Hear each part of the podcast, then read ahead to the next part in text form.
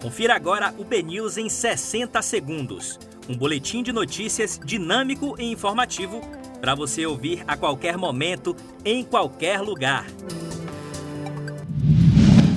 Sexta-feira, 11 de setembro de 2020. Um excelente dia para você. Eu sou Léo Barçan. Vamos aos destaques do BNews 60 segundos. Caso comprovada a eficácia, Bahia vai produzir 50 milhões de doses da vacina russa.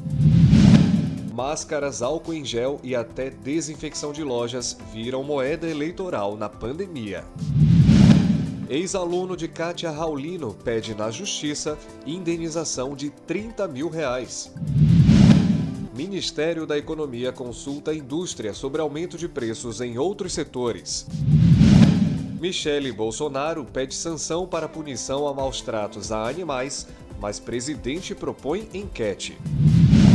De 24 partidos na Câmara, apenas um votou contra a anistia de dívida bilionária de igrejas.